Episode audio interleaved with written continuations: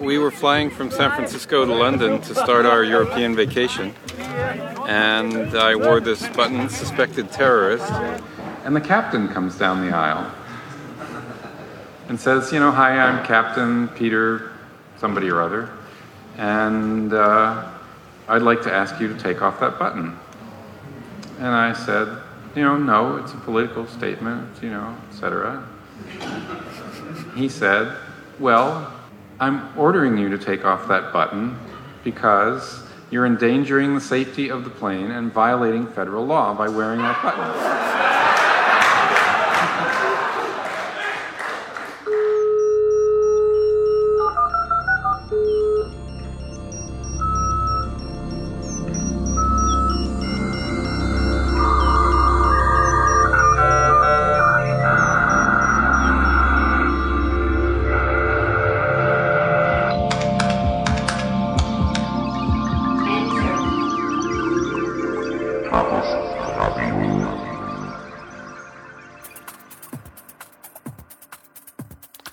Hallo, hier ist Chaos Radio Express, Ausgabe Nummer 37.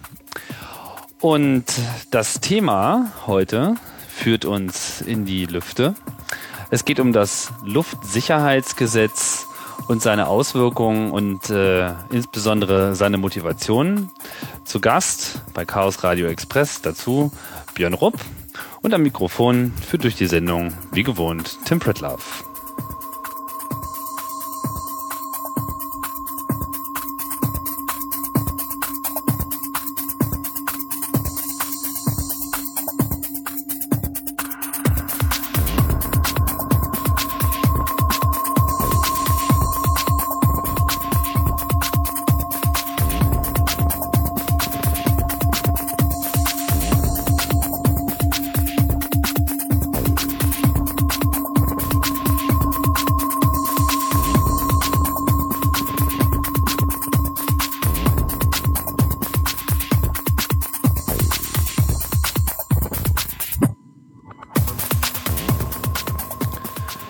Ja, willkommen zurück bei Chaos Radio Express. Ähm, ja, ich begrüße erstmal hier meinen Gast. Hallo Björn. Hallo Tim. Ja, Björn, du bist, äh, du bist so einiges, aber du bist vor allem auch seit einiger Zeit Pilot geworden, hast einen Flugschein gemacht und seitdem kurfst du so ein bisschen durch die Lüfte. Das ist ja nun nicht so eine alltägliche äh, Tätigkeit, auch wenn es sicherlich äh, einige Piloten gibt äh, auf diesem Planeten. Wann hast du einen Pilotenschein gemacht? Das war, wenn ich mich nicht irre, 2002. 2002. Und was ist das so für eine Prozedur, die man da durchschreiten muss, um heutzutage ein Flugzeug zu führen? Nein, du hast ja am Anfang schon gesagt, das wäre eigentlich gar nicht so, so was Normales. Dabei ist es eigentlich, wenn man sich überlegt, eigentlich doch was ganz Normales. Nur halt, dass es halt eine dritte Dimension dazu gibt. Und klar, es ist ein bisschen mehr als so der übliche Führerschein und äh, ein bisschen mehr als Moped fahren äh, ist es schon. Aber im Prinzip ist das Prozedere genauso, äh, wie wenn man jetzt einen Führerschein haben wollte. Man geht halt zu einer Flugschule statt zu einer Fahrschule. Und äh, wie in der Fahrschule auch, lernt man erstmal die Theorie. Dann setzt man sich ins Auto, schön mit einem Lehrer rechts. In dem Fall gibt es noch ein zweites Steuer, was das Ganze noch ein bisschen komfortabler macht. Mhm. Und äh, ja, nach, äh, wenn man dann alles durch hat, also erst die Theorie und dann die Praxis, dann äh, kann man halt mit seinem Flugzeug, beziehungsweise mit dem gemieteten Flugzeug, genauso wie mit dem Auto, sonst halt auch äh, ganz normal, und das Normale ist wirklich das Entscheidende hier, von A nach B fliegen. Und äh, gibt es dann auch so diese Multiple-Choice-Bögen, äh, ja, ja, die man ausfüllen muss? Das und man muss eigentlich nur die Geometrie des Standard-Layouts kennen, um die richtigen Antworten Na, zu dafür sind ein bisschen zu viele Fragen. Vor allem, also es ist vom Stoff her doch schon relativ viel und es sind alle sehr disjunkte Wissensgebiete. Also äh, Aerodynamik, Meteorologie, Recht und so weiter und so fort. Das hat alles relativ wenig miteinander zu tun. Und es sind, glaube ich, ein bisschen zu viele Fragen, um sich die Geometrie auswendig zu lernen. Aber sonst, also es gibt keinen Grund, warum das ein intelligenter Mensch nicht äh, machen könnte. Okay, aber man wird auf jeden Fall doch recht umfangreich geprüft und schon ein bisschen härter rangenommen, als es jetzt äh, für das Führen eines normalen Fahrzeugs im Straßenverkehr nötig wäre. Das schon. Es gibt ja auch noch äh, das Medical, also es hat die medizinische Tauglichkeit, die muss halt auch regelmäßig nachgewiesen sein. Nicht, dass man da mit dem Herzklaps irgendwie dummerweise äh, in der falschen, zum falschen Zeitpunkt am falschen Ort, nämlich deutlich über dem nächsten Krankenhaus äh, kommt und dann äh, geht es halt erstmal abwärts. Wie oft muss man das machen? Äh, das hängt davon ab, ob man jetzt Berufspilot ist oder Privatpilot. Äh, Berufspiloten müssen das jedes Jahr machen, äh, Privatpiloten alle zwei Jahre. Das gibt's wieder auch verschiedene Unterprüfungen, die dann in verschiedenen, verschiedenen Abständen gemacht werden müssen, je nachdem. Also manche, manche Sachen halt in wesentlich größeren Abständen, einige häufiger und so weiter und so fort. Aber so im groben Rahmen kann man sagen, als Privatpilot alle zwei Jahre. Okay, jetzt hast du einen Pilotenschein, das heißt, du kannst jetzt jederzeit zum Flugplatz latschen und sagen, guten Tag, ich möchte hier einmal in die Lüfte steigen. Ja, genau so ist das. Und dann geht man da hin und mietet sich irgendwie ein Flugzeug und dann steigt man ein und fliegt los. Genau so. Das ist nämlich immer eigentlich das, also alle denken immer, also es gibt dann so Fragen wie, ja, darfst du damit auch ins Ausland fliegen? Und dann darfst du jedes und solches. Da fragen wir, ja, warum soll ich das denn nicht? Also würde ja auch keiner auf die Idee kommen, irgendwie jemand, äh, wenn er in sein Auto steigt, zu fragen, ja, sag mal, also nach Holland darfst du damit etwa auch? Also da, ja gut, beim Mietwagen so, nach Polen. also so einfach, äh, finde ich, ist das nicht unbedingt immer. Ja, das mit der Diebstahlgefahr, die ist halt echt niedriger, das muss man mal so sagen. Das ist echt gut. Man kann auch, wenn man sich die Schlösser an diesen Flugzeugen so anguckt, das ist ja, also man jeder Loch, Lockpicker würde da einmal äh, herzlich drüber lachen, lachen. Aber mit dem Diebstahl, das ist also echt, die Gefahr ist eigentlich eher nicht da. Also das, so ein Flugzeug ist dann doch eine Sache, die, äh, naja, die taucht nicht plötzlich irgendwo auf dem Hinterhof wieder auf, ja. Ja, das stimmt schon. Und äh, sonst, wie gesagt, man kann einfach, äh, also man kann ein Flugzeug mieten, wenn man kein eigenes hat. Aber es werden doch sicherlich auch Flugzeuge geklaut, oder? Kaum. Hm. Okay. Weil, wie gesagt, die sind ja also kann man schlecht irgendwo im Hinterhof abstellen. Gut, und wie, wie, groß muss man sich das Fliegerphänomen vorstellen? Also wie viele Piloten hast du da irgendwie eine Ahnung? Wie viele ausgebildete oder vielleicht auch aktiv fliegende Piloten gibt es so in Deutschland? Die Schwierig Zahl wusste ich mal äh, jetzt nicht mehr. Es sind äh, eine ganze Menge. Vor allem äh, sind äh, 95 Prozent davon sind halt äh, Privatpiloten, die nach Sichtflugregeln unterwegs sind. Also das reicht halt vom Motorseglerpiloten bis äh, ja, zum Geschäftsflieger. Und äh, das ist auch kaum einem bewusst, wie viele Flugplätze es zum Beispiel in Deutschland gibt. Es ist eigentlich irre. Also gerade für diejenigen, die nur die großen Verkehrsflughäfen kennen, es gibt eigentlich in Deutschland so fast alle 50 Kilometer irgendwo einen kleinen Platz. Das ist jetzt dann halt nichts mit Terminal und äh, mhm. äh, großer Betonrollbahn, sondern einfach irgendein Zweifelsfall irgendeine Wiese mit einer schönen Graspiste und äh, ein paar Flugzeugen daneben. Aber man kann wirklich äh, in Deutschland, auch in Westeuropa, wirklich sehr einfach, sehr schnell, sehr bequem von einem Punkt zum anderen kommen, ohne dass man dadurch mit sich mit irgendwelchen Staus oder ähnlichen Unangenehmigkeiten des Lebens Ja, das mit den Flugplätzen ist mir vor kurzem auch nochmal äh, bewusst geworden, als ich den passenden Layer aktiviert habe in Google Earth, wo ja insbesondere für Flieger doch eine ganze Menge Ressourcen drin sind. Also Flugplätze sind sowieso bevorzugt erfasst bei Google Earth, also auch in sehr schlecht kartografierten Gebieten sind die Flugplätze meistens dann nochmal äh, mit einem extra Patch ausgestattet, damit man das äh, da schon früh sehen kann. Und da wird einem das schon so ein bisschen bewusst.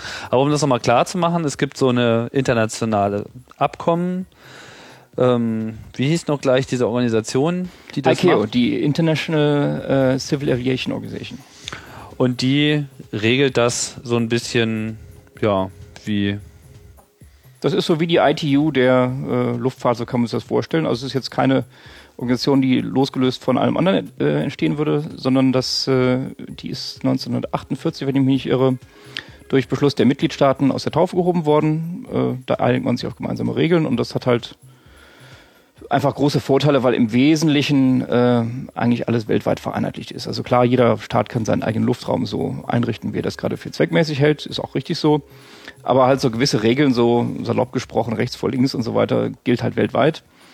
Ähm, und dadurch kann man auch problemlos wirklich von einem Land ins andere fliegen. Es gibt da auch detaillierte Regeln, dass die Mitgliedstaaten auch sich gegenseitig da äh, Überflug- und Einflugrechte einräumen und so weiter und so fort.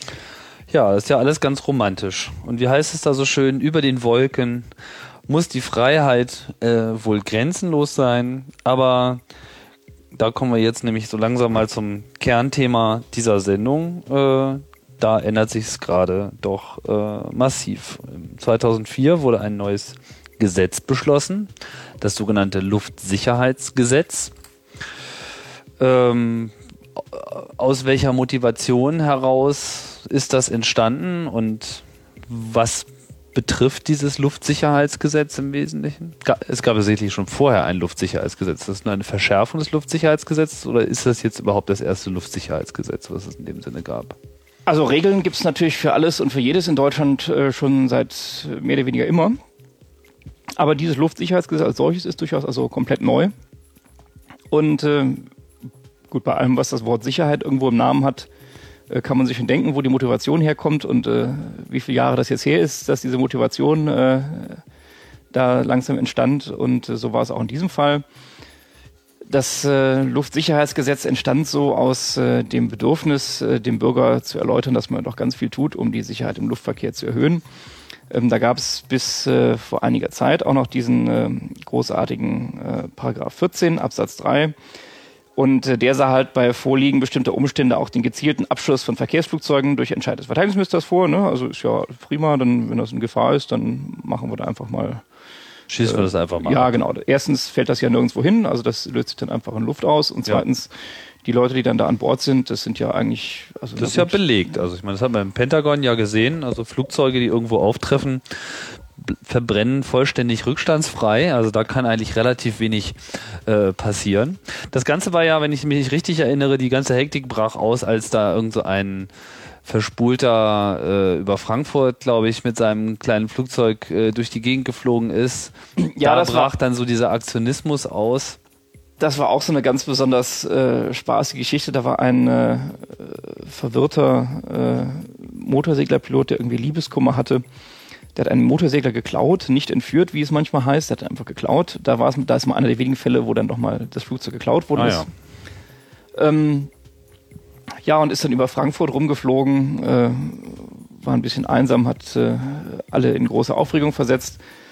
Dann hat die Luftwaffe sogar nochmal zwei Phantomjets äh, äh, dahin geschickt. Man hätte sich fragen können, was denn bei Bordwaffeneinsatz wirklich passiert wäre, also was da den größeren Schaden anrichten würde in so einem Motorsegler, also wenn der gegen so ein Hoch Hochhaus fliegt. Äh, der also der Motorsegler ab. ist dann kaputt, also ja. das Hochhaus eher nicht. Ja, und aber, aber das war, das war doch dieser Auslöser in der Öffentlichkeit. Also ich kann mich da noch ein bisschen dran erinnern, zumindest äh, kam es dann vermehrt äh, durch die Medien und dann hatten es auf einmal wieder alle ganz einig. Dieses Luftsicherheitsgesetz umfasst aber jetzt auch noch eine ganze Menge mehr äh, Punkte. Ich weiß nicht, gibt es da auch ein paar sinnvolle Paragraphen in diesem Luftsicherheitsgesetz oder ist das äh, eigentlich komplett pointless? Also mir ist noch nicht so aufgefallen, was ich jetzt als äh, unbedingt sinnvoll und äh, zweckhaft aber, empfunden hätte. Aber dir ist auf jeden Fall etwas aufgefallen, was äh, dir absolut nicht sinnvoll, äh, was du als nicht sinnvoll erachtest. Du hast darüber ja auch einen Artikel geschrieben in der letzten Datenschleuder. Und Kern äh, der Beklagung ist die sogenannte Zuverlässigkeitsüberprüfung, die dort äh, durch dieses Gesetz vorgesehen wird. Worum handelt es sich dabei?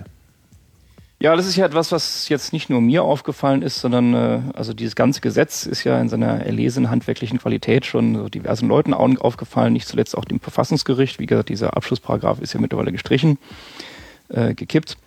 Aber da gibt es noch eine ganze Menge andere Sachen, wie zum Beispiel halt diese Zuverlässigkeitsüberprüfung. Äh, das äh, ist geregelt in Paragraph 7 dieses Gesetzes. Und das hat im Wesentlichen äh, den Inhalt, dass äh, Piloten ja schon mal per se eine Gefahr sind und deswegen müssen die alle mal überprüft werden, dass die auch wirklich zuverlässig sind. Das heißt, jeder fliegende Bürger wird einmal durchschnittlich äh, von, äh, ich glaube, so ziemlich allen Behörden, die in diesem Staat so potenziell dafür in Frage kommen könnten, einmal durchleuchtet. Und äh, das Ganze wird in eine Akte zusammengetragen. Und äh, auf Basis dieser Akte wird dann entschieden, ob man Zuverlässigkeit, zuverlässig ist oder nicht. Und wenn nicht, ja, dann ist man halt, halt auch seine, leider seine Lizenz los. Ja, aber es ist jetzt nicht so, dass die Behörden einen überprüfen, sondern es ist ja andersrum. Es ist ja so, dass man nicht äh, nachgewiesen bekommt, dass man äh, unbedenklich ist, sondern es ist ja so, dass man selber losziehen muss und Belege dafür erbringen muss, dass man selber unbedenklich ist. Ja, das ist schon ganz lustig, weil ja äh, doch zumindest derzeit noch äh, die geltenden Gesetze in diesem Lande es nicht zulassen, dass äh, der Staat, jetzt mal in dieser Allgemeinheit gesprochen, äh, loszieht und äh, Daten äh, munter über einen sammelt, also alles, was das verfügbar ist, ne? also Polizei, Strafvollzugsbehörden, Verfassungsschutz, äh, MAD, äh, Stasi und so weiter und so fort. Das alles in einer Akte zusammenschaufelt und dann sagt, ja, prima, äh, das ist ja sowieso unser gutes Recht. Äh, das haben wir auch sowieso schon alles immer so gesammelt, wie jeder weiß. Insofern äh, entscheiden wir da jetzt mal äh, anhand dessen. Nein, nein, das ist viel raffinierter, weil der Staat das ja nicht darf. Ähm, wird also in diesem Paragraphen 7 äh, geregelt, dass doch bitte der fliegende Bürger selber diesen Antrag stellt. Ähm, das hat natürlich ein paar äh, ganz äh, pikante Feinheiten. Das heißt, ich stelle also freiwillig in Anführungsstrichen einen Antrag darauf, dass man mich doch bitte überprüfen und meine Zuverlässigkeit feststellen möge und erkläre dann im Kleingedruckten halt noch, dass halt äh, Unterlagen zugezogen dürfen von, äh, also wie Polizeivollzugs- und Verfassungsschutzbehörden der Länder, dann Bundes- und Zahlkriminalamt, Bundesamt für Verfassungsschutz, äh, Bundesnachrichtendienst, Militärischer Abschirmdienst und natürlich hier die Bundesbeauftragte für die Unterlagen der Staatssicherheit und äh, so weiter und so fort. Das darf also alles, äh, also. Das heißt, man unterschreibt sozusagen den Verzicht auf seine Grundrechte, dass genau diese Daten nicht zentral eingezogen werden dürfen, ohne dass jetzt irgendein Verdacht vorliegt? Oder wie muss man das verstehen? Ja, so steht das natürlich da nicht drin, aber äh, in dem Antrag sagt man halt, also so, sammelt mal schön und stellt das mal fest. Äh, ich, ich stelle ja selber den Antrag dazu, ne? also ist das Tolle. Halt, äh, da tut ja niemand was von sich selbst aus, sondern ich habe ja selber darum gebeten und dadurch stelle ich, setze ich sozusagen auch das Bundesdatenschutzgesetz für mich selber erstmal außer Kraft äh, könnte man jetzt äh, gehässig unterstellen. Und äh, ja, dann sammelt mal schön, ich habe euch ja sozusagen den Auftrag gegeben. Ich kann natürlich auch, das ist ja das Tolle, ich kann ja natürlich auch äh, diesen Antrag verweigern, den einfach nicht stellen. Leider, wie dann auch in der nächsten Fußnote steht, äh, hat das aber auch zwingend zur Folge, dass man dann leider auch nicht davon ausgehen kann, dass ich zuverlässig bin. Und äh, das wiederum heißt dann natürlich, dass man dann leider mir auch die Lizenz entziehen muss. Ja, äh, also ist eine ganz freiwillige Geschichte jedenfalls. Ne? Und wie häufig muss diese Zuverlässigkeitsüberprüfung durchgeführt werden? Oder wie häufig muss man einen Antrag stellen? Ja, da gibt es erstmal den initialen Antrag, den haben wir jetzt alle mal durch. Wie gesagt, das Gesetz wurde ja 2004 beschlossen, äh, trat Anfang 2005 in Kraft. Und äh, dann sieht das Gesetz eigentlich vor, dass man das jedes Jahr neu stellt. Das heißt, du hast das jetzt einmal getan. Du hast einmal diesen Antrag gestellt und hast gesagt, hier, ich verzichte jetzt erstmal auf meine Datenschutz, äh, Datenschutzrechte im Kern? Ja, das mussten ja alle tun. Also es ist jetzt nicht so, als ob da. Ja, äh ja, ist schon klar. Du hast das jetzt auch getan und äh, was musstest du dann noch ähm, mitliefern in diesem Antrag? Also welcherlei Dokumente? Ich meine, wenn man jetzt nicht explizit gefragt wird nach bestimmten Sachen, was, was muss man denn dann äh, präsentieren? Oder geht es nur darum, dass man einmal unterschreibt, okay, ab jetzt dürft ihr mich komplett ausspionieren, dann ziehen die los, äh, legen eine dicke, fette, fette Akte über einen an und dann schauen sie sich das an und gucken, ob das äh, korrekt ist. Muss man ja. sich das so vorstellen? Ja, so ungefähr. Ein bisschen spezifischer sollte man schon noch sein, weil man ja auch äh, den äh, Leuten die Arbeit erleichtern will. Und man ist ja auch nach dem Gesetz zur Mitwirkung äh, bei der eigenen äh, durch Forschung äh, verpflichtet. Ach. Insofern äh, äh, geht es da erstmal alle Geburtsorte, äh, Quatsch, alle Wohnorte seit der Geburt aufzuführen. Das sind ja doch, wenn man mal ein bisschen mobil unterwegs ist, doch, äh, da läppert sich ja was zusammen. Und äh, ja, dann werden halt äh, alle, die in diesen verschiedenen Orten da möglicherweise was beizutragen können, mal befragt. Wer also auch befragt werden darf, sind zum Beispiel der derzeitige Arbeitgeber, dann äh, die Flugplatzunternehmen und das weiß ich nicht alles. Also überall, wo man mal gestartet ist oder was? Ja, und also auch bei dem man vielleicht mal mietet oder wie hat der Arbeitgeber äh, oder auch, das ist halt auch die Frage, wenn man jetzt in der äh, ehemaligen DDR groß geworden ist und dann kommen diese äh, Stasi-Unterlagen da natürlich, wer weiß, ob da der Nachbar nicht mal was Böses über einen gesagt hat. Ja, das kann sich also alles potenziell auch negativ auswirken. Aber das sind ja keine festgestellten Straftaten in dem Sinne. Nö, aber das ist ja auch äh, das Schöne daran. Es gibt ja auch hier bei dieser Zuverlässigkeitsüberprüfung keine klaren Kriterien. Also das äh, sollte man eigentlich denken, dass es sowas geben sollte. Es ist ja doch eine entscheidende, also für das äh, ja, berufliche oder private Leben des Einzelnen durchaus eine massive Einschränkung, die da möglicherweise auf einen zukommt. Da wollte man ja denken, naja gut, also das ist jetzt zwar alles eine harte Sache, aber das wird sicherlich ganz streng geregelt sein, äh, welche Kriterien da einen als äh, zuverlässig oder nicht zuverlässig erscheinen lassen. Dem ist aber nicht so. Also es heißt zwar in dem Gesetz auch, dass die Einzelheiten durch Rechtsverordnung zu regeln seien. Diese Durchführungsverordnung ist aber bis heute nicht äh, erschienen. Das heißt, äh, Die, äh, der, der Befund darüber, ob man jetzt Zuverlässigkeit, zuverlässig ist oder nicht, liegt letztendlich im Ermessen äh, des lokalen Beamten. Ah, das heißt, es gibt ein Gesetz, wo drin steht, es, es soll Kriterien geben, nach denen das bewertet wird, aber bisher hat sich noch nie jemand darum gekümmert, diese Kriterien auch mal aufzustellen? Richtig. Die Durchführungsverordnung gibt es halt bis heute nicht. Das heißt, die Leute, die Leute, die das durchführen, haben eigentlich überhaupt gar keine Handhabe und überhaupt gar keine Richtlinien, an denen sie diese Durchführung exerzieren können. Genau. Und vor allem, ich meine auch, das Lustige ist ja auch in diesem Fall, äh, also angenommen, der oder die Beamte kommt halt aufgrund von äh, begründeten oder nicht begründeten Gründen, wie auch immer, kommt halt zum Entschluss, äh, Person X ist halt nicht zuverlässig, ähm, sollte sich nicht in der Luft über Deutschland äh, aufhalten. Dann würde man jetzt da eigentlich sagen, bei so einem Verfahren, okay, möglicherweise ist dann ja der Betroffene anderer Meinung und äh, kann dann dagegen Rechtsmittel einlegen. Das ist in diesem Fall aber natürlich nicht so, weil die Erkenntnisse sind ja im Zweifelsfall geheim. Und äh, geheime Erkenntnisse kann man natürlich nicht mitteilen. Insofern gibt es da leider auch keine Möglichkeit, äh, gegen äh, sozusagen Berufung einzulegen. Ach, das heißt, um es nochmal zusammenzufassen.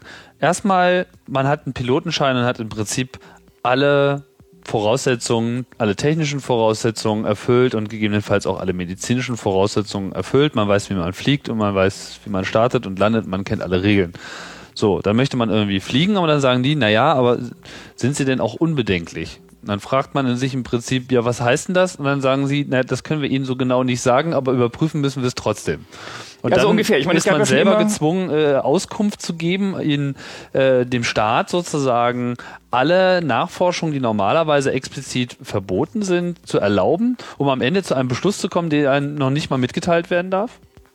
Ja, der Beschluss darf einem ja schon mitgeteilt werden, nur die Gründe dafür. Die Gründe, nicht, ne? möchte das mal. Also ich meine, es gab ja auch schon vorher äh, durchaus Kriterien, die über über jetzt die reine technische Komponente hinaus, was weiß ich, äh, die sind auch alle, die sind auch alle wirklich sehr sinnvoll. Also jetzt wirklich, was weiß ich, wer jetzt äh, betrunken Auto fährt und äh, regelmäßig Verkehrsstraftaten verübt, der hat natürlich äh, auch im Flugzeug nichts zu suchen. Das ist auch total sinnvoll. Aber da war halt auch immer klar geregelt, okay, das und das geht, das und das geht nicht. Also jetzt hier mit äh, 200.000 Punkten in Flensburg ist leider Schluss. Äh, nur jetzt mit dieser Zuverlässigkeitsüberprüfung ist halt, äh, wie gesagt, tja, weh dem, der mal äh, Ärger mit den falschen Leuten gehabt hat. Ne? Und wie häufig muss jetzt diese Überprüfung gemacht werden? Also wenn man jetzt einmal unbedenklich ist, ist man dann für immer unbedenklich? Nee, wie gesagt, das muss jedes Jahr wiederholt werden. Äh, es gab da jetzt zwar schon die ersten äh, Rückzieher, nach dem, was so zu verlautbaren. Äh, Müsste es ja jetzt im Prinzip schon ein zweites Mal dran gewesen sein. Korrekt, ja. Der Antrag ist mir auch wieder zurückgeschickt worden äh, mit dem Hinweis darauf, dass man jetzt doch noch auf die Durchführungsverordnung wartet. Aha. Es gab, es gibt aber auch schon gerichtliche äh, äh, Klagen oder sogar eine Verfassungsbeschwerde, ist das richtig? richtig? Also es gibt von der äh, AOPA Deutschland, AOPA steht für Association of ähm, Aircraft Owners and äh, sorry, das ist die äh, Aircraft Owners and Pilots Association in Deutschland, die hat äh, Verfassungsbeschwerde dagegen eingelegt. Es gibt noch unendlich viele andere Klagen in unterschiedlicher Rechtsausprägung, in der Regel bei den jeweiligen zuständigen Behörden, die diese äh, Überprüfung durchführen müssen, die das ja auch nicht immer ausgesucht haben, muss man dazu sagen. Mhm. Ja, und ich, also es ist durchaus äh, möglich, dass der Paragraph 7 da das gleiche Schicksal erfährt wie der Paragraph 14 Absatz 3, der halt dieser berühmte Abschlussparagraph war. Aber bis jetzt ist das alles erstmal nochmal geltendes Recht. Und das bedeutet auch, dass im Prinzip jetzt schon einmal komplett alle in Deutschland zugelassenen Piloten vollständig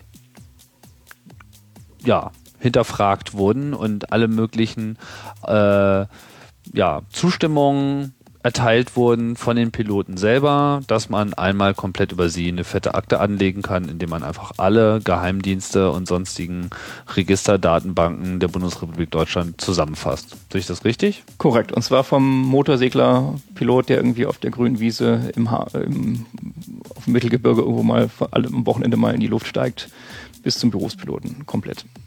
Super.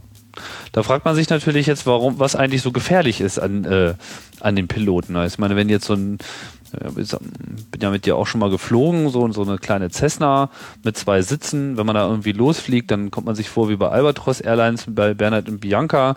Äh, es rattert und es spotzt und das Ding macht irgendwie das Gefühl, dass wenn man zu stark mit dem Ellenbogen gegen die Wand haut, dass man dann irgendwie schon draußen ist. Also alles andere als äh, so eine Boeing äh, irgendwas, die äh, auch mal dazu gebraucht werden kann, um irgendwelche Häuser zu beschädigen. Das Ding ist ja im Prinzip eine kleine Nussschale.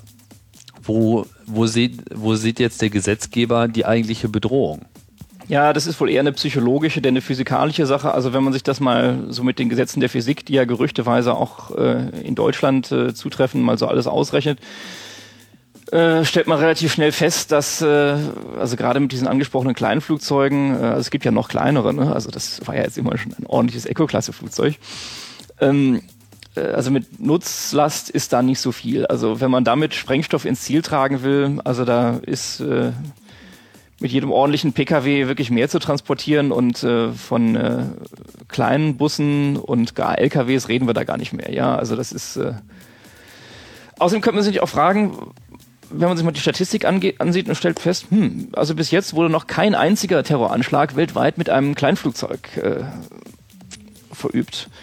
Aber wenn ich jetzt mal so sagen würde, naja, also Autobomben beispielsweise, da fallen mir jetzt direkt so auf Anhieb so ein paar Namen ein, also Oklahoma, Jakarta, Sharm el-Sheikh, Bagdad, Kerbala und so weiter und so fort. Also da gibt's ja unendlich äh, viele Namen und jeder wird sich das äh, selbst vergegenwärtigen können. Könnten Sie sich fragen, warum denn eigentlich unter diesen Vorzeichen nicht auch mal alle Autofahrer oder zumindest alle Lkw-Fahrer mal überprüfen oder alle Fußgänger. also ich denke, so Sprengstoffgürtel äh, werden ja meistens von Fußgängern benutzt.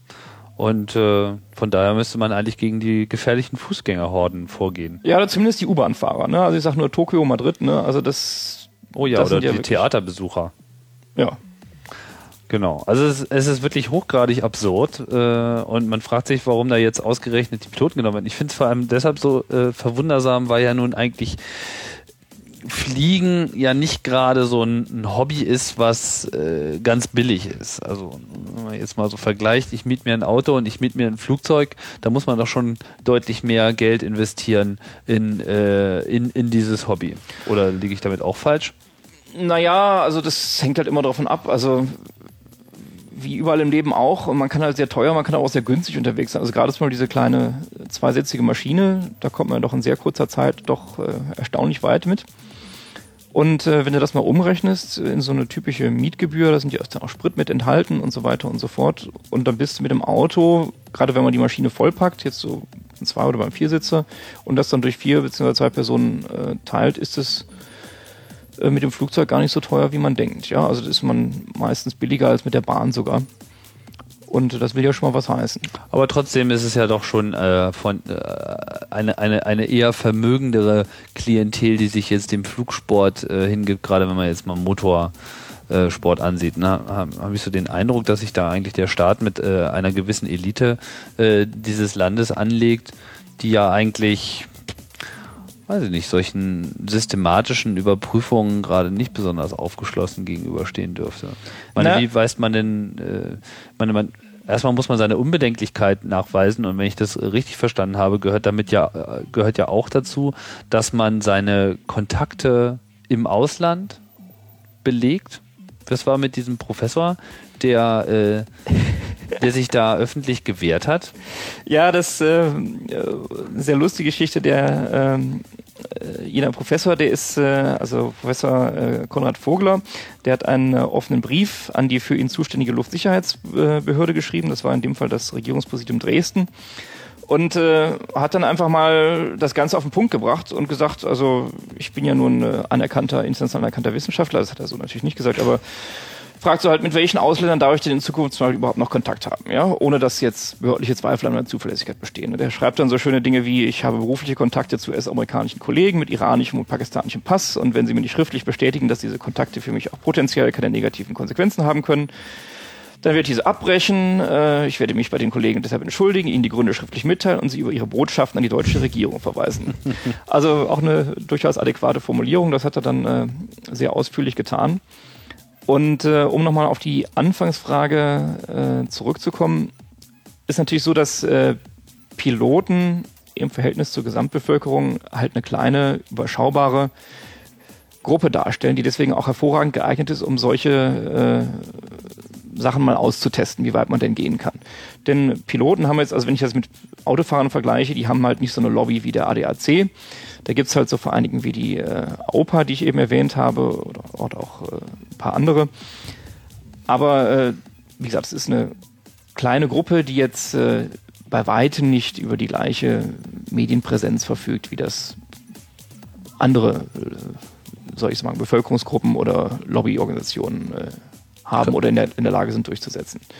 Das wiederum heißt nur natürlich an Franz, Franz, Josef Strauß erinnern, der zu seinen Zeiten da irgendwie immer sehr massiv äh, für die Freiheiten der, der Flieger eingetreten ist, sei es nun die äh, Flugbenzinbesteuerung oder andere Sachen. Also gibt's da also ist das jetzt wirklich so eine, so eine, so eine, so eine, schwache Klientel, die sich nicht zu, zu wehren weiß? Wird dieses äh, Gesetz auf jeden Fall sterben oder ist hier einfach erhöhte Wachsamkeit angebracht? Na, also die Klientel ist, denke ich mal, also die, die Zielgruppe, wenn man so will, ist eigentlich eine sehr wachsame und auch eine sehr, sehr helle, muss man ja eigentlich sagen. Also da sind äh, viele Leute bei, die äh, das vielleicht nicht ganz so widerspruchslos äh, hinnehmen, wenn da solche Dinge passieren, dann äh, aufgrund unklarer Kriterien solche Aussagen gemacht werden und äh, die sich halt auch rechtlich zu wehren wissen. Also wie gesagt, neben dieser Verfassungsbeschwerde hängt da noch ein Rattenschwanz äh, von Klagen, Einsprüchen und so weiter, äh, ist anhängig und äh, werden sehen, wo das hinführt. Und äh, ich denke, ich sehe schon ganz gute Chancen, dass es gekippt wird. Aber was man sich halt klar machen muss, äh, das ist jetzt nichts, was na, nach dem Motto, na, es betrifft ja nur andere, nicht mich, äh, wo ich mich nicht mit beschäftigen muss. Denn, äh, und da bin ich wirklich ganz feste Überzeugung, wenn man das heute so durchgehen lässt, dann kommt garantiert äh, morgen das nächste. Also wenn das Luftsicherheitsgesetz so alles anscheinend keiner sagt was, alles geht gut, dann ist es sicherlich nur eine Frage der Zeit. Dann kommt morgen das Seesicherheitsgesetz und übermorgen das äh, Straßenverkehrssicherheitsgesetz und so weiter und so fort. Mit den Mautdaten sind wir ja auch schon sehr weit jetzt. Genau. Und so weiter und so fort. Und deswegen äh, heißt es wirklich äh, auch als nicht unmittelbar Betroffener dagegen vorzugehen, denn äh, ja, handelt es sich ja eigentlich ganz klar um einen, einen, einen absoluten äh, Rechtsbruch von äh, unten bis oben. Nicht? Also erstmal, dass man selber seine eigenen Grundrechte aufgibt, halte ich schon mal äh, für, also das macht mich schon richtig fassungslos. Und äh, dass man dann am Ende sozusagen noch nicht mal Rechtsmittel gegen irgendeinen Beschluss einlegen kann, dass man an irgendeinem an einer Verkehrstätigkeit nicht teilnehmen kann, das ist ja äh, genauso absurd an der Stelle. Ja, und äh, da ist halt auch wirklich die Frage, wenn man sich überlegt, äh, dass da der Einzelne mit nachrichtendienstlichen Mitteln von vorne bis hinten ausgeforscht wird, auf eigenen Antrag hin, ja, und also nebenbei bemerkt auch noch auf eigene Kosten, ja, als Privatpilot hat man die Kosten dieser Überprüfung auch selber zu tragen. Es gibt zwar nach wie vor keine Gebührenordnung, aber äh, Ach, das ist ja dann wie bei Brasil, wo auch irgendwie die populäre, populäre Forderung erhoben wird, dass die Leute für ihre Verhöre mehr bezahlen sollten. Da haben wir noch drüber gelacht. Und jetzt ist das tatsächlich so. Ja, also man muss es selber bezahlen, man muss selber äh, sozusagen beantragen, dass man auf seine Grundrechte verzichtet und dann wird man nach Kriterien, die nicht existieren, von Leuten äh, bewertet, wo nicht klar ist, wer das eigentlich sein soll. Das hatten wir noch, noch, noch gar nicht äh, erwähnt. Das ist ja auch noch so eine, so eine Sache. Wer überprüft einen eigentlich? Also we welche Behörde ist denn eigentlich tatsächlich zuständig?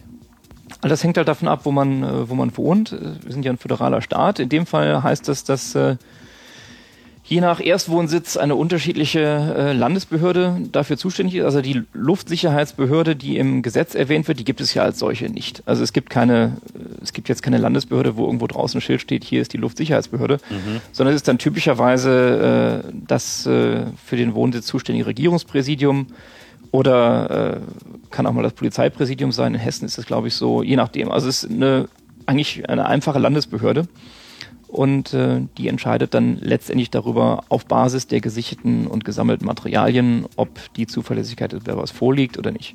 Das und heißt, dieser Person, also irgendeinem, irgendeinem normalen Beamten bei der bei irgendeinem Polizeipräsidium liegen dann sozusagen auch sämtliche Akten vor, die sie beim MAD äh, eingeholt haben? Muss man sich das so vorstellen? So muss man sich das vorstellen, ja. ist ja super. Hat der MAD da nicht auch was dagegen, Ja, diese Daten mal bereitzustellen? müsste man ihn vielleicht mal fragen, ja. Also ich vermute auch, dass sich äh, die Dienste das auch alles nicht so äh, vorgestellt haben, aber also die, von der Gesetzeslage her, die gibt es auf jeden Fall her, ja. Unglaublich. Ja, das Luftsicherheitsgesetz. Äh, eine weitere Absurdität, aber auf jeden Fall ein Gesetz, was den Eindruck macht, als äh, ob man ganz massiv dagegen vorgehen sollte. Was würdest du vorschlagen? Welcher Protest ist hier angemessen? Sich Naja- der Verfassungsbeschwerde anschließen? Das ist äh, immer eine Möglichkeit. Man kann auch mal der Oper beitreten und dann noch ein Mitgliedsbeitrag. Aber es gibt einfach viel, eigentlich viel direktere Dinge. Äh, Wir sind ja hier nach wie vor in einer Demokratie. Man kann ja einfach mal den Abgeordneten seines Wahlkreises anschreiben und ihm sagen, äh, also ich habe da gehört von diesem Luftsicherheitsgesetz, äh, kann ja wohl nicht sein. Das ist, denke ich, immer noch die beste Methode. Ähm, wie gesagt, es gibt äh, Möglichkeiten, sich da im Rahmen der Gruppe zu aktivieren. Das sollte man auch auf jeden Fall wahrnehmen. Aber auch als Einzelner ist es ja nicht so, dass man nicht äh, seinen Mund auftun darf. Mhm. Es stehen ja jetzt auch Lande? gerade Wahlen an. So, auf Landesebene. In Berlin und äh, was war noch gleich das andere Land, was äh, wählt, war es Mecklenburg-Vorpommern. Und ähm, dort wäre es auf jeden Fall angemessen, mal nachzufragen, was, äh, wie denn die Parteien dazu stehen. Überhaupt Einflussnahme auf solche politischen Ebenen, also egal ob eine Wahl ansteht oder nicht. Also man kann grundsätzlich immer mit seinen Ab- Abgeordneten äh, reden und ihnen das Gefühl geben, dass man sich die Gesetze, die sie beschließen, vielleicht auch ab und zu mal durchliest und versucht zu verstehen. Ja, das führt dann auch zu ganz lustigen äh, Resultaten. Also beispielsweise als dieser äh, Abschlussparagraph im äh, Verfassungsgericht verhandelt wurde, wurden ja auch die Initiatoren und äh, treibende Kräfte hinter diesem Gesetz äh, auch befragt. Und da kamen dann so Dinge ans Licht, wie ich erinnere mich noch, äh, dass ich glaube, Herr Schily sagte, ähm, ja, also unter praktischen Gesichtspunkten würde das ja praktisch, würden diese Voraussetzungen ja praktisch niemals vorliegen. Und da musste es dann doch die irritierte Rückfrage der Richter anhören, äh, wenn das unter praktischen Gesichtspunkten denn noch niemals alles vorliegen würde, warum man denn dann eigentlich dann diesen Paragraphen gemacht hätte. Ja, ist ja durchaus eine nicht äh, von der Hand zu weisende Frage. Und äh, Hat er eine Antwort?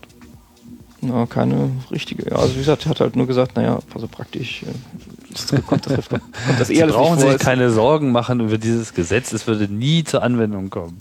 Weil das, was wir daran beschreiben, ist so unrealistisch, das kann gar nicht passieren. Ja, ich denke, das Gesetz hat halt äh, vor allem da eine psychologische Komponente äh, in der Entstehung gehabt. Also es gibt halt eine gewisse irrationale Angst, dass alles, was von oben kommt, halt äh, unbeherrschbar und tendenziell gefährlich ist. Auch wenn es, äh, wenn man sich das mal, wie gesagt, anhand die Gesetzen der Physik ausrechnet, äh, nicht mehr, sondern eher weniger Gefahr darstellt, im Zweifelsfall als äh, ein Auto oder gar ein LKW.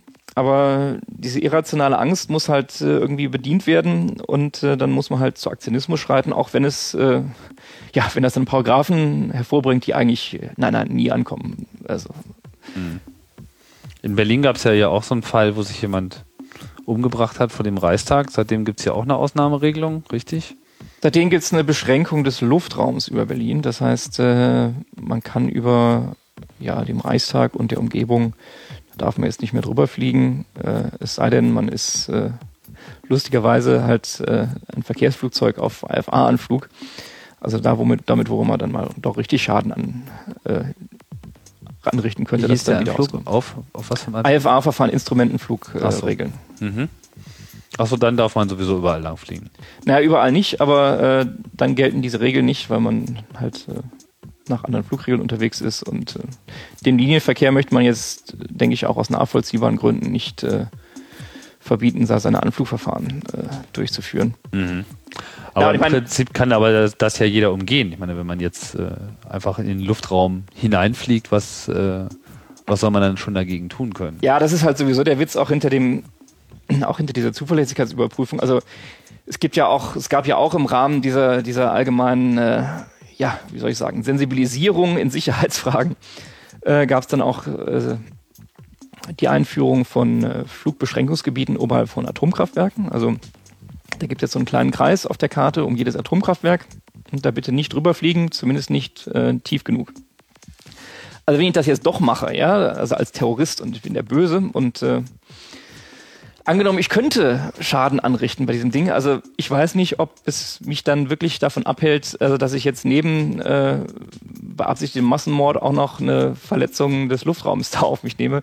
Also ob das dann der entscheidende Punkt ist. Äh, und in die paar Sekunden gibt es sowieso keine, keine. Das ist ungefähr so, als würde man so Schilder aufstellen. Terrorismus verboten. Ja, so ungefähr. Ja. Und auch, um nochmal darauf zurückzukommen mit dieser Zuverlässigkeitsüberprüfung, äh, das haben wir noch gar nicht angesprochen. Das ist natürlich insofern auch doppelt pikant, dass äh, das betrifft ja natürlich nur deutsche Piloten.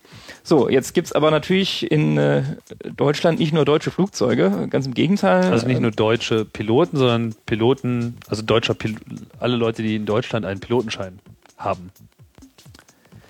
Oder ist Ja, das das auf ist jetzt mal wieder was ganz das- anderes. Alle, die in Deutschland einen Pilotenschein haben, das können ja auch äh, Ausländer sein, die Ja. eine ausländische Piloten sind. Oder jeder Deutsche kann auch, äh, warum Ja, sollte der keinen amerikanischen Pilotenschein haben? Das ist auch alles möglich. Ja? Nee, nee, ich meine, aber ist, äh, bezieht es sich jetzt nur auf deutsche Staatsangehörige oder bezieht es sich auf Leute, die in Deutschland einen Pilotenschein? Na, es bezieht sich auf äh, Leute mit einer deutschen Pilotenlizenz. Okay. Mhm. Also das heißt, äh, wenn ich jetzt aus irgendeinem Grunde der Meinung wäre, dass mit der Zuverlässigkeitsprüfung oh, äh, damals äh, meine Gespräche da in Afghanistan könnten da vielleicht äh, von Nachteil sein. Ja, dann besorge ich mir halt eine Lizenz in USA oder in Österreich oder wo auch immer, muss ja gar nicht so weit reisen.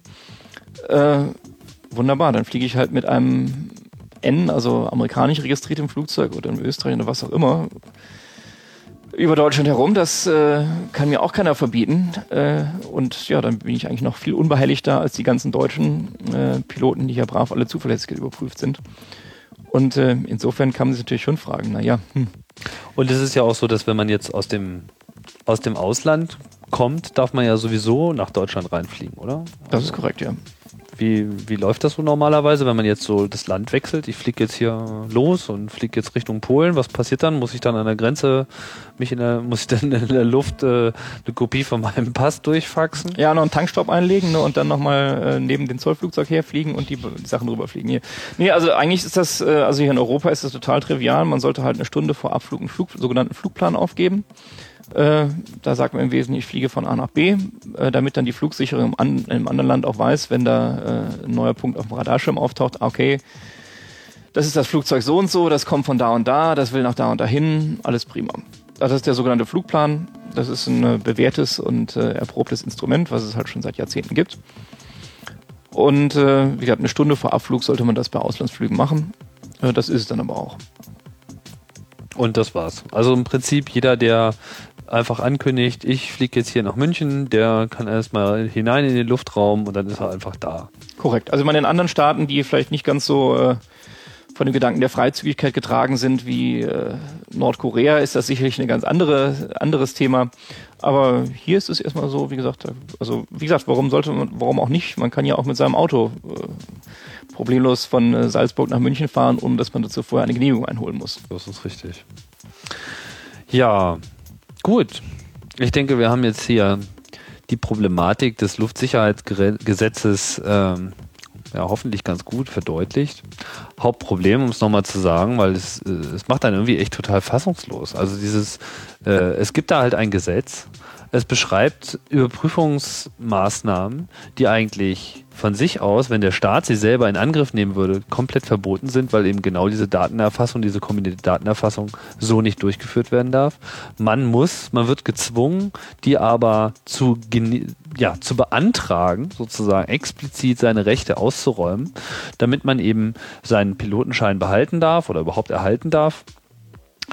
Und dafür muss man dann auch noch bezahlen. Und das Ganze findet nach Kriterien statt, die es nicht gibt. Von Leuten, die davon auch eigentlich keine Ahnung haben, weil sie irgendwie nur gerade mal so lokal zuständig sind. Ja, so ist das wohl. Der Bundesdatenschutzbeauftragte hat auch vor kurzem noch gesagt, äh, dass er doch sehen würde, dass äh, Deutschland sich zwar nicht zum Überwachungsstaat, aber doch zumindest zur Überwachungsgesellschaft entwickeln würde. Und äh, das ist sicherlich nicht falsch, eigentlich noch eher sehr zurückhaltend ausgedrückt. Und ich kann wirklich nur noch mal sagen, Holzauge sei wachsam, denn was heute nur Piloten und übrigens nebenbei bemerkt auch Bodenpersonal im Verkehrsflughafen betrifft, äh, das kann morgen wirklich auch äh, für jeden Auto- und U-Bahn-Fahrer prinzipiell äh, Wirklichkeit werden. Und wenn halt Verhältnismäßigkeit, Recht und Augenmaß keinen Angang mehr in Gesetzgebungsverfahren finden, dann heißt das nicht nur für den Luftverkehr, sondern halt auch für alle Bereiche des gesellschaftlichen Zusammenlebens eigentlich eine Kapitulation vor einer Idee, die man eigentlich nicht in einem demokratischen Staat haben möchte. Ja, ich kann jetzt äh, am Ende nur noch mal auf deinen Artikel verweisen. Der ist in der letzten Datenschleuder Nummer 90 erschienen. Die Datenschleuder könnt ihr, wenn ihr sie nicht abonniert habt, äh, auch als PDF-Datei beziehen. Übrigens auch über Chaos Radio. Es gibt für die Datenschleuder, für die PDF-Dateien einen eigenen Podcast-Feed und ihr könnt das natürlich auch direkt im Web äh, herunterladen. Die Links da drauf, wie auch die Links auf viele andere Hinweise, die wir jetzt hier gegeben haben, findet ihr auf der zugehörigen Webseite zum Chaos Radio Express. 37 äh, oder eben auch direkt in den Lyrics dieser MP3-Datei. Wenn ihr Fragen, Anregungen, Tipps oder Kritik äh, für uns habt, immer gerne gesehen, chaosradio.ccc.de und worauf ich auch äh, nochmal hinweisen möchte, das ist das neue Wiki, was wir eingerichtet haben unter Wiki chaosradio.ccc.de. Dort sehen wir besonders gerne Themenvorschläge, aber auch äh, Anmerkungen zu allen Sendungen, so auch dieser. Das heißt, dort kann man äh, weiterführende Informationen, wenn man sich mit dem Thema auskennt oder auch vielleicht Fragen hat, noch mit unterbringen. Ich würde mich freuen, wenn ihr äh, bei dem Wiki noch äh, kräftig mithelft, damit das auch eine Ressource wird für alle. Ja, und das war's. Björn, ich bedanke mich für das Gespräch über das Luftsicherheitsgesetz und äh, ja, mein Name Tim Pritlove. Ich äh, beschließe die 37. Ausgabe vom Chaos Radio Express. Bin mir sicher, wir sehen uns bald wieder. Und ich sage Tschüss. Björn, Danke, Tim. Bis bald. Und äh, ja, auf diesem Kanal geht es bald wieder weiter. Tschüss.